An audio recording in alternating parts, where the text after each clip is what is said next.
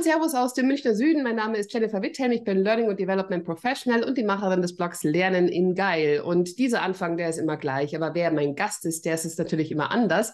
Und heute habe ich einen Gast, der wahrscheinlich in der Learning und Development Blase allseits bekannt ist. Trotzdem bitte ich dich, liebe Dr. Sirka Freigang, dich auch noch mal kurz vorzustellen in ein, zwei Sätzen. Hallo in die Runde. Äh, vielen Dank für die Einladung, liebe Jennifer. Mein Name ist Sirka. Ich bin promovierte Erziehungswissenschaftlerin, ähm, beschäftige mich seit ja, über 20 Jahren mit innovativen Lernformaten. Ganz am Anfang war es noch dieses Web 2.0.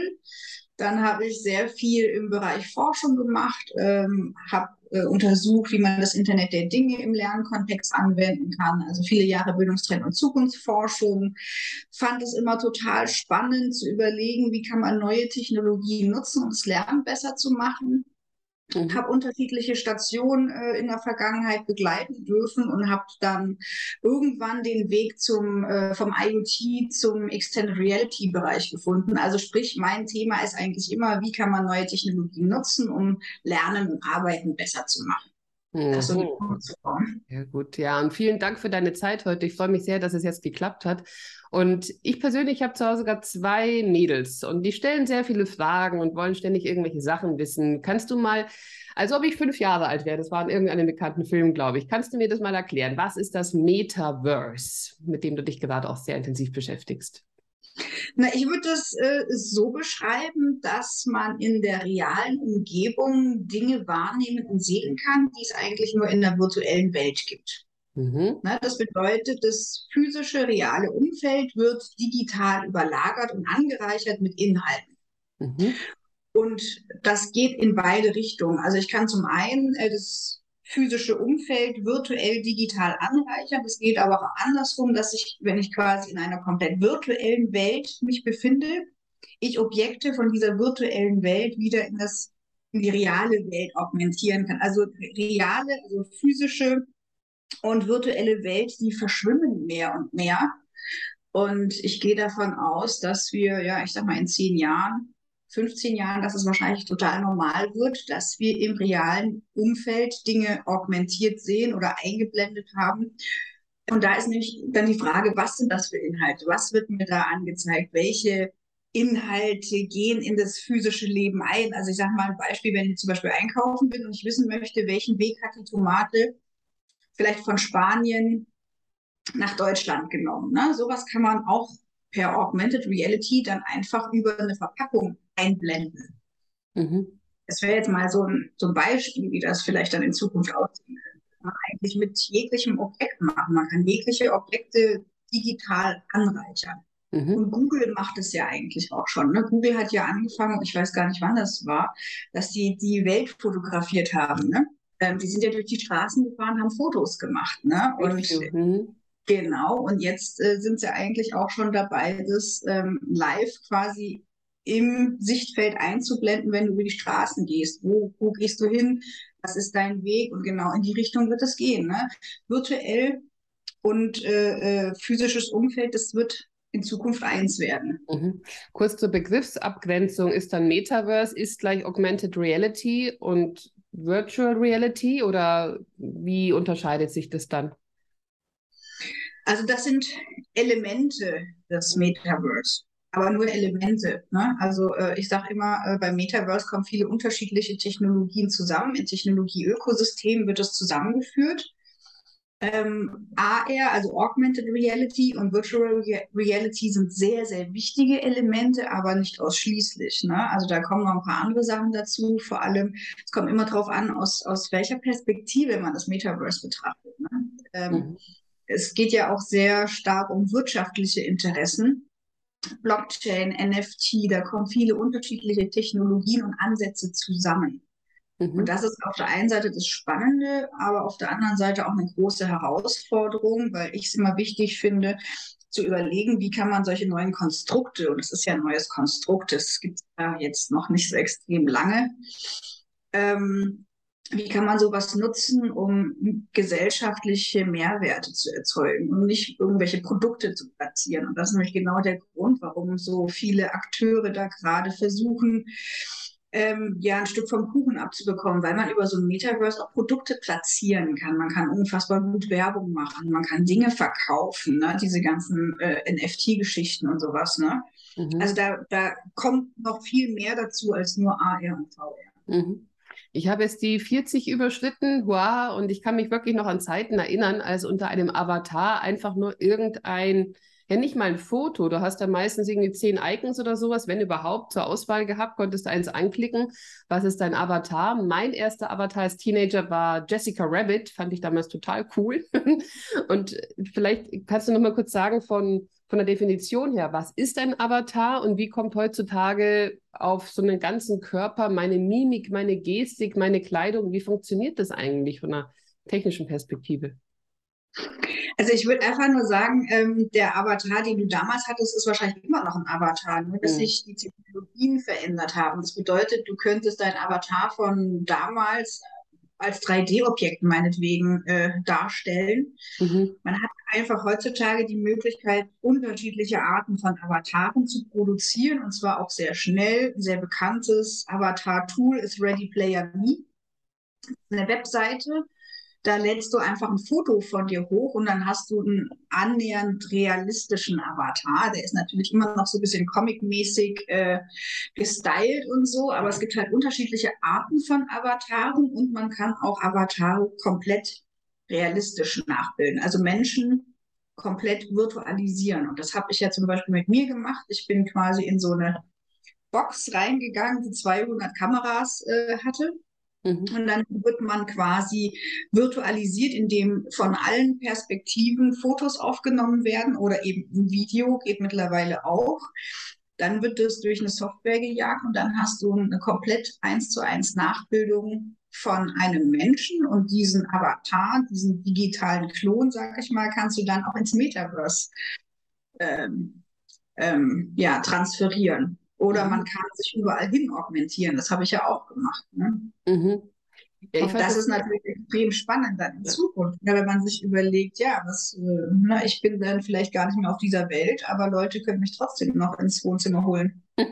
Ja.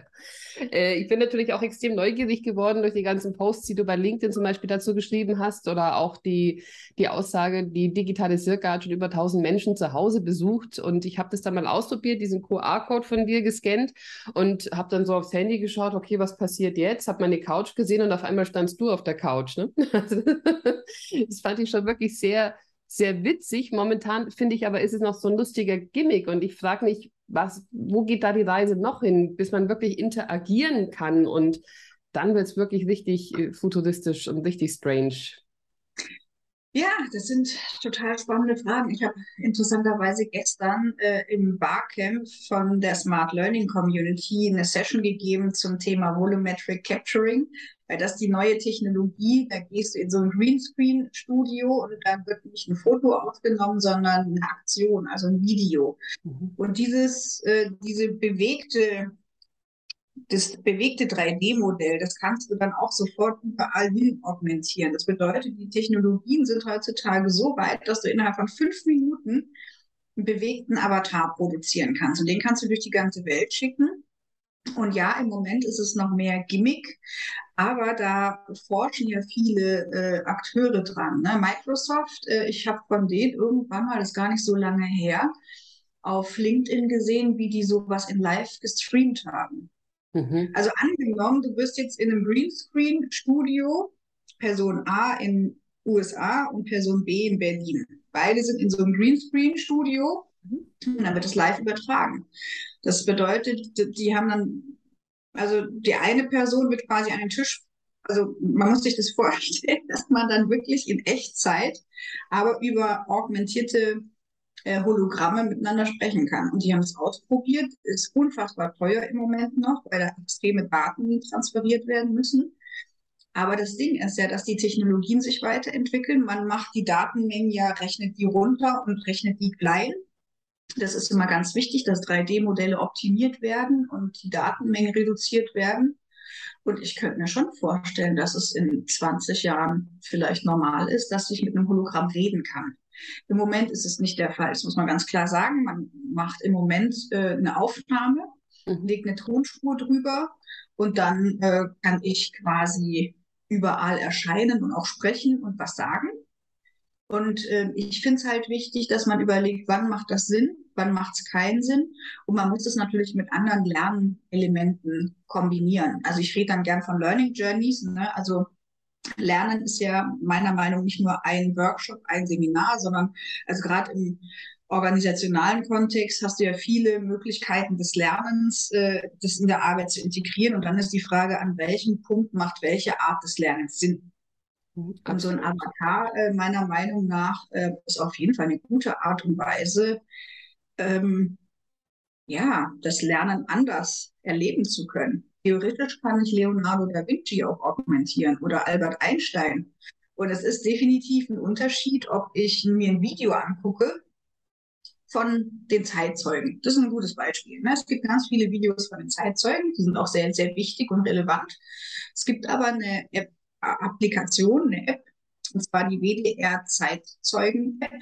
Mhm. Ist komplett kostenfrei. Ich weiß nicht, ob du die kennst. Mhm. Und das ist einfach ein Unterschied, ob ich mir ein Video auf YouTube angucke oder ob die Person bei mir im Zimmer sitzt, direkt vor mir mhm. und ihre Geschichte erzählt. Ich kriege jetzt schon wieder Gänsehaut ähm, das ist was komplett anderes. Das ist äh, eine andere Art des Lernens. Das ist viel näher. Das ist noch realer.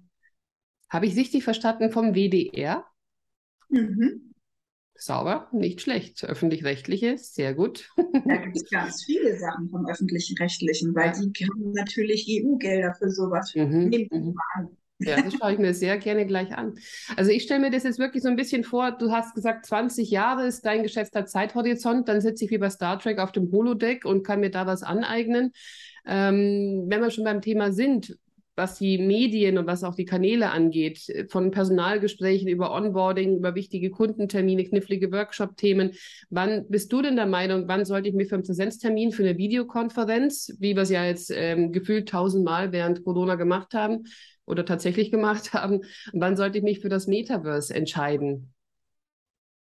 Ich glaube, da kommt es auf die Mischung drauf an.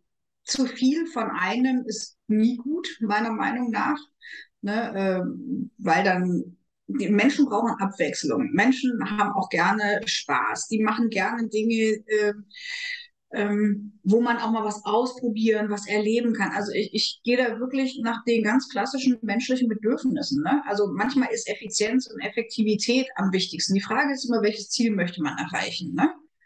Ähm, und Menschen brauchen auch mal eine Abwechslung und manchmal muss es auch um Themen gehen, nicht nur um Wissensvermittlung und Fakten, Fakten, Fakten, ne? sowas wie Zusammenarbeit im Team. Ähm, oder ähm, Spiele. Spiele ist auch ein gutes Beispiel. Ne? Also ähm, ich habe ja bei Bosch äh, ein Smart Learning Escape Game entwickelt. War am Anfang natürlich komplett ohne Technologie, da gab es Corona noch nicht zum Glück. Ähm, ne, und da kombiniere ich einfach viele unterschiedliche Puzzleteile als Learning Journey und je nach Zielstellung überlege ich, was ist das richtige Medium. Und ich sage auch immer, nee, wir werden in Zukunft nicht nur in 3D-Welten oder im Metaverse lernen. Überhaupt nicht. Ich werde wahrscheinlich in den Wald gehen und dort mir Dinge augmentieren mhm. unter Umständen. Also, oder ich werde auch die Menschen auch immer noch physisch treffen. Die Frage ist nur, wie sieht diese Journey aus? Welche Elemente packe ich wie zusammen, so dass es eine hohe Wirksamkeit ergibt? Ne? Also insofern kann man nicht sagen, alles im Metaverse, sondern es kommt wirklich auf die Mischung drauf an. Mhm. Und ich glaube, das, was echt nicht gut ist, wenn man immer den gleichen Kanal nimmt oder immer die gleiche Methodik oder das mhm. gleiche Format. Das ist halt irgendwann langweilig. Ich meine, das mhm. wissen wir ja alle, ne? Ich komme nochmal zurück auf deinen äh, Satz dazu, dass bei der WDR-App tatsächlich auch der Zeitzeuge sozusagen neben mir sitzt. Ich habe mal gelesen, dass das Gehirn nicht unterscheiden kann, ob ich jetzt etwas real erlebe oder nur die digitale Realität erlebe. Bei mir kommt da immer so, ein, so eine Erinnerung auch wieder aus meiner Jugend, aus meinen Teenager-Tagen hoch. Bei Facebook habe ich mal Farmville gespielt und eines Nachts bin ich schweißgebadet aufgewacht, weil mein digitaler Salat auf meiner Farm eingegangen ist. Und jetzt haben wir dann doch einen eigenen Garten und jetzt tue ich tatsächlich in der Erde rumwühlen wühlen und habe einen, äh, einen Kopfsalat und ich frage mich, also es ist jetzt schon eine andere Qualität, ne? dass ich es jetzt tatsächlich erlebe, tatsächlich mache. Jetzt bekomme ich ganz andere Schweißausbrüche in der Nacht. Was ist mit meinem Salat? Was ist mit den Schnecken?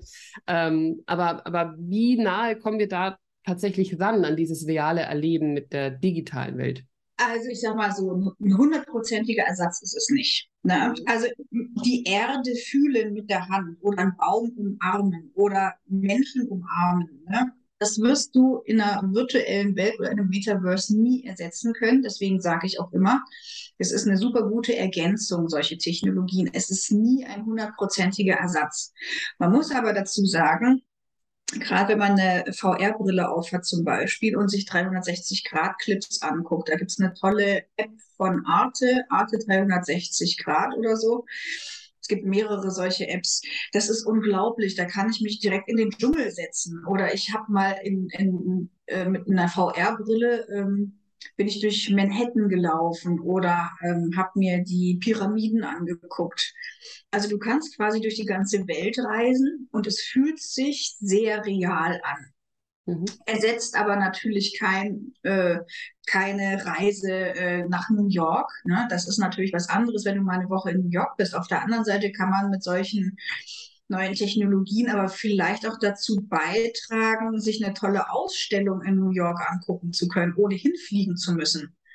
Und das wäre wiederum eine sinnvolle Anwendung, wenn es darum geht, CO2 einzusparen, auf den Klimawandel zu achten, etc. pp. Oder auch eine ähm, interessanter Use Case ist bei Menschen äh, bestimmten Einschränkungen. Stell mal vor, du hast einen Rollstuhl, kannst einfach nicht bist nicht so mobil, willst dir trotzdem die Ausstellung in New York angucken.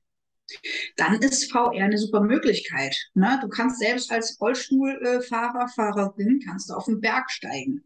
Mhm.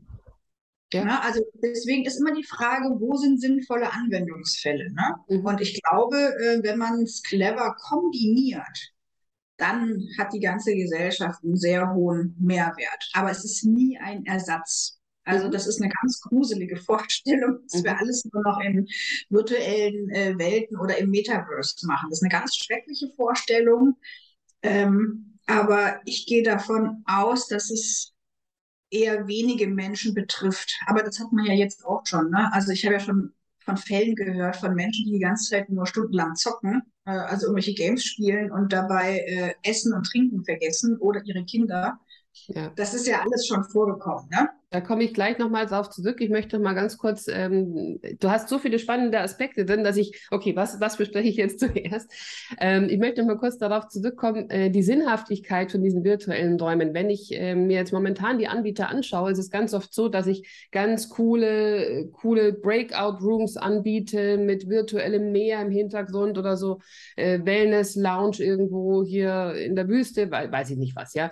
Aber ist ein Brainstorming in so einem virtuellen Setting am mehr jetzt tatsächlich sinnvoller, als dass ich mich einfach nur im Zoom Breakout Room zu einer, zu einer Session verabrede und tatsächlich mal ein Brainstorming mache, weil in meiner Logik könnte das tatsächlich auch ablenken. Und es ist eher nur so ein bisschen Shishi, so, so gerade eben. Mhm. Da kommt es meiner Meinung nach wieder auf die Mischung drauf an. Also mhm. wenn, wenn, du jetzt zum Beispiel ein Team hast äh, oder einen Kunden, wo du dich die ganze Zeit in Zoom triffst, schlafen die irgendwann ein. Dann haben die irgendwann, dann geht das Engagement einfach runter. Mhm. Wenn du mal irgendwie so ein kleines Happening machen möchtest, ja, und so ein bisschen Abwechslung reinbringen möchtest, dann kann das ein Vorteil sein. Oder äh, man kann das auch einfach so frei explorierend machen, ohne dass es geknüpft ist an, wir müssen das und das erarbeiten. Aber das ist eine sehr, sehr spannende Frage. Und ja, du hast recht, manchmal kann das mehr ablenken als helfen, aber da muss man eben eine, eine gute Mischung finden und wahrscheinlich äh, kommt es auch wirklich auf die Zielgruppe drauf an. Da hast du noch den, den Punkt mit den Verwahrlosten, sage ich jetzt mal, angesprochen. Also ich habe auch noch, auch wieder aus meiner Jugend, habe auch noch so ein paar ähm, Kaliber in meinem weiteren Bekanntenkreis, die tatsächlich da irgendwie ein bisschen hängen geblieben sind und die teilweise gefühlt immer noch zocken oder teilweise einfach nur auf der Couch vor sich hin vegetieren. Und da frage ich mich, ist es eher so eine tatsächlich charakterliche Struktur, dass ich da gefährdet bin und ähm, wenn ich jetzt 20 Jahre weiter denke und ich habe einfach viele Möglichkeiten, dann wird es immer noch die Leute geben, die natürlich raus wollen in die Natur und das Ganze einfach mit den neuesten Techniktools anreichern. Also es ist nicht zwingend gesagt, dass nur weil wir jetzt auf einmal alle fünf Kilo schlanker werden können oder zehn Kilo oder 20 Kilo und immer top gestylt sein können mit unserem Avatar, dass wir auf einmal alle nur noch faul zu Hause sitzen, oder? Nee, davon gehe ich nicht aus. Hm. Ähm, da gibt es aber bestimmt irgendwelche äh, Leute, die Soziologie studiert haben oder sowas in die Richtung, die da vielleicht mehr dazu sagen können, wieso die Menschen ticken, wenn sie dann plötzlich ja äh, Welten betreten können mit einem hohen Suchtpotenzial. Ich, ich, weiß nicht so genau, welche Auswirkungen das auf die Gesellschaft haben wird, aber ich gehe davon aus, dass es ähnlich ist wie heute. Mhm. Weil wenn du ähm, jetzt dir schon bestimmte Spiele anguckst, oder diese Rollenspiele, also ich, ich komme jetzt nicht aus der Gaming-Welt, ne, aber ich glaube, da hast du auch schon ein gewisses Suchtpotenzial. Oder es gibt auch Leute, die die ganze Zeit immer nur Twitch gucken oder sowas. Ne? Mhm. Ähm, das sind ja alles komplett neue Medien, die es damals überhaupt nicht gab. Oder auch diese Spiele, die sind ja so, dass man dann in dieser Welt quasi einen neuen Charakter annimmt. Und ne, das, das, ist, das sind Welten, die es früher in der Form nicht gab. Und die Welt entwickelt sich weiter und es gibt halt Menschen, die haben, ja, ich sag mal so, die haben vielleicht nicht so den Antrieb, erfolgreich im Leben zu werden und machen halt quasi das, wo sie Lust dazu haben. Ne? Mhm. Ähm, oder haben vielleicht auch nicht so das Bedürfnis, raus in die Natur zu gehen. Aber es gibt wiederum andere Menschen, denen ist es extrem wichtig. Ne? Und die verbringen halt nicht so viel Zeit am Bildschirm oder am Handy oder wie auch immer ich glaube, das wird ziemlich genauso bleiben, wie es im Moment ist. Muss man sich natürlich auch ein bisschen an die eigene Nase fassen. Also ich glaube, dass wir alle ein bisschen zu viel in den Computer starren, ein bisschen zu viel aufs Handy schauen, ein bisschen zu viel bei LinkedIn unsere Zeit verdödeln und äh, da stattdessen doch mal lieber das Handy hinlegen und mal die eigenen Kinder mal wieder anschauen. Ja, also da bin ich, äh, ja, ich glaube, wir haben alle so ein bisschen was zu tun. Ähm, welche Vorteile siehst du denn so ein bisschen komprimierter? Ähm, ich merke schon, dass du da eher optimistisch gegenübergestellt bist, aber welche Vorteile siehst du, wenn du dich jetzt für die Top 5 entscheiden müsstest? An dem ganzen Metaverse und Web 3.0 Ding. Vorteile? Mhm. Naja, dass man Orte besuchen kann, die man sonst nicht besuchen kann. Ne? Also ähm, ich kann wirklich ähm, Orte besuchen, wo man ansonsten sehr viele Ressourcen für aufwenden müsste. Also Ressourcen sparen, ne? also alles, was Reisen und Tourismus betrifft. Ein super Vorteil. Dann ein Vorteil finde ich auch im, im, therapeutischen Bereich eigentlich. Man kann solche Sachen sehr gut nutzen, um Ängste zu überwinden. Oder im psychologischen Bereich kann das auch sehr sinnvoll angewendet werden. So im medizinischen Bereich gibt es auch spannende äh, Untersuchungen. Ähm, weiterer Vorteil ist natürlich, dass das Lernen ähm, schöner, besser und effektiver gestaltet werden kann. Der letzte Punkt ist, ich kann mir Welten bauen, die es so nicht gibt. Man kann super kreativ sein in diesen Welten.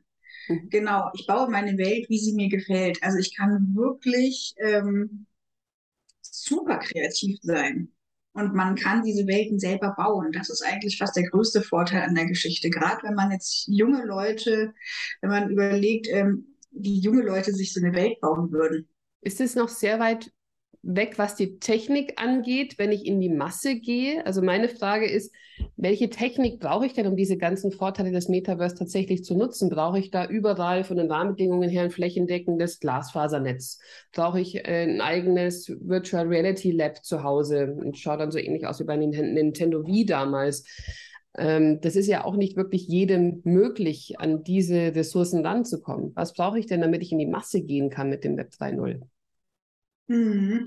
Das ist vollkommen richtig. Also im Moment ist es wirklich noch so, dass man natürlich Internet braucht, ganz klar, stabiles Internet. Und man braucht bestimmte Endgeräte, die sehr, sehr leistungsfähig sind.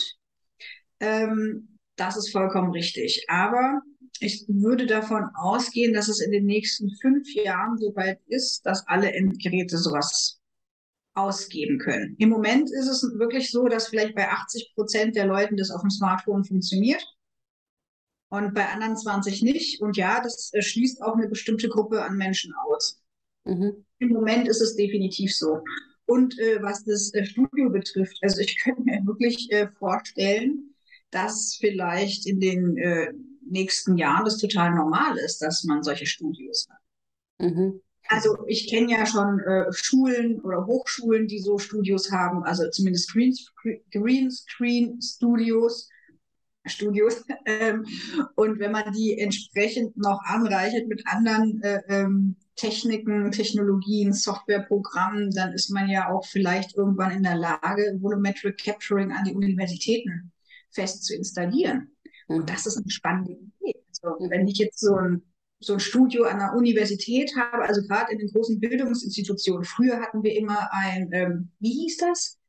Sprach, ach, wenn man Sprach, nee, wie hieß denn das, wenn man Englisch gelernt hat? Wie hieß denn das? Sag mal. Da hatten wir immer den. Äh, meinst du jetzt ein Audioguide oder meinst du jetzt so, im, in, so, so, so, ein veraltetes, äh, so ein veraltetes Zimmer mit der Technik? Sprachlabor. Ach. Hieß es ein Sprachlabor? Sprachlabor, so war das, ja. oh Gott, das so, ich will nicht wissen, was so ein Sprachlabor damals gekostet hat. Ich habe es gehasst als Kind. Ja. Ähm, aber da hatte ja, äh, weiß nicht, es war ein Raum und da waren irgendwie so 20 Tische mit so einer mhm, fest genau. installierten genau. Geschichte drin irgendwie. Und sowas könnte man natürlich pro Schule, ja, da machst du kein Sprachlabor dahin, sondern natürlich äh, entsprechende Technologie, damit die jungen Leute äh, das Metaverse selber bauen können und nicht darauf warten, was da andere Konzerne machen. Ja, da haben wir noch einen weiten Weg vor uns, gerade, gerade was das Bildungssystem angeht, glaube ich, ist da noch einiges zu tun, aber bewegt sich einiges. Ja, aber ähm, es gibt ja ähm, Unternehmen, die Greenscreen-Studios haben. Mhm. Die, die nutzen es nur meistens nicht. Hilfe. Ähm, letzte Frage jetzt von mir, weil du hast es auch mal ähm, fallen lassen, CO2-Ersparnis. Ist das nur meine Wahrnehmung oder sind die beiden Megatrends aktuell Web 3.0 und Klimaschutz? Und äh, wenn das auch deine Wahrnehmung ist, wie bedingen sich diese beiden Megatrends gegenseitig? Und ähm, ja, vielleicht Stichwort Green, äh, LND, wo geht da die Reise hin? Ja, die sind definitiv voneinander abhängig, sowohl als auch. Äh, also man kann viel Energie sparen, aber diese Technologien brauchen natürlich auch viel Energie. Mhm. Ähm, das muss man ganz klar sagen, vor allem Blockchain und so, das ist ja äh, ganz krass äh, auch in der Kritik, weil da unfassbar viel Energie gebraucht wird, um so ein äh, äh so einen neuen Dings zu bauen, also übers Mining. Mhm. Und insofern, ja, da muss man unbedingt darauf achten, dass man die Technologien dahingehend optimiert, dass sie weniger äh, Energien benötigen. Aber ja, du hast vollkommen recht, da braucht man natürlich Energien für. Man braucht Serverlandschaften. Und das äh, äh ist natürlich nicht unbedingt immer so sehr so optimal, was das Klima betrifft. Auf der anderen Seite kann man gerade Reisen einsparen, wenn man jetzt eine Messe beispielsweise komplett virtualisiert. Ich habe letztens, wo habe ich das gelesen, dass äh, allein zur IFA Irgendwo habe ich das gelesen, dass die IFA so viel CO2 verbraucht, dadurch, dass halt Leute aus der ganzen Welt da anreisen. Also da gab es irgendwo einen Artikel, da, da habe ich nur gedacht, oh mein Gott, ne, das ist mir noch gar nie so präsent gewesen. Also ich glaube, wenn man strategisch vorgeht und guckt, ähm, wo kann man eigentlich was digitalisieren und virtualisieren und was einsparen, das sollte man einfach immer zusammen denken. Mhm. Aber ich glaube, welcher Trend auch noch äh, wichtig ist, jetzt auch in Zukunft und auch jetzt schon, ist so das Thema Mental Health, finde ich. Mhm. Also mentale Gesundheit äh, oder überhaupt auch das Thema, ja, es ist ja manchmal so in, in diesem New Work-Gedanken drin, ja, dass man überlegt, wie viel Arbeiten ist eigentlich gesund, wie viel Bildschirm äh, Arbeit, ne? Also wir sitzen alle naja, also zumindest diejenigen, die echt einen krassen Job haben, irgendwie acht, neun Stunden vor, vor dem Computer. Und das macht natürlich auf Dauer, äh, ja, also ist schon eine Frage, inwieweit diese ganzen Technologien äh, gut für uns sind oder was braucht ein Mensch eigentlich, um gesund und glücklich zu sein. Ich glaube, diese Debatte kommt parallel mit diesen neuen Technologien, mhm. weil die Menschen ein Bedürfnis haben, äh, auch mal in die Natur zu gehen, sich zu bewegen, mit anderen Menschen zu sprechen. Ne? Und ich glaube, das sind echt so diese drei Trends vielleicht. Ne? Also diese ganze neue Technologie, mhm. Web 3.0, dann äh, das Thema Klima, Energie sowieso und vielleicht auch so, was braucht der Mensch, um gut und mhm. glücklich leben zu können. Mhm. Ja, Haken, sage ich Dankeschön. Sirka, es hat mir wahnsinnig viel Spaß gemacht. Ähm, ich habe wahnsinnig viel gelernt, durfte sehr viel aufsaugen, äh, geballte Expertise. Und äh, nicht, nicht umsonst habe ich mich schon seit Monaten mehr oder weniger darauf gefreut, irgendwann mal mit dir sprechen zu dürfen. Sirka, herzlichen Dank, Dr. Sirka Freigang. Ja, und ihr abonniert bitte meinen Podcast über die üblichen verdächtigen Plattformen Spotify, Google Podcast, Apple Podcast oder schaut gerne auch die Videospur auf YouTube und gerne auch auf der Homepage vorbeischauen DE.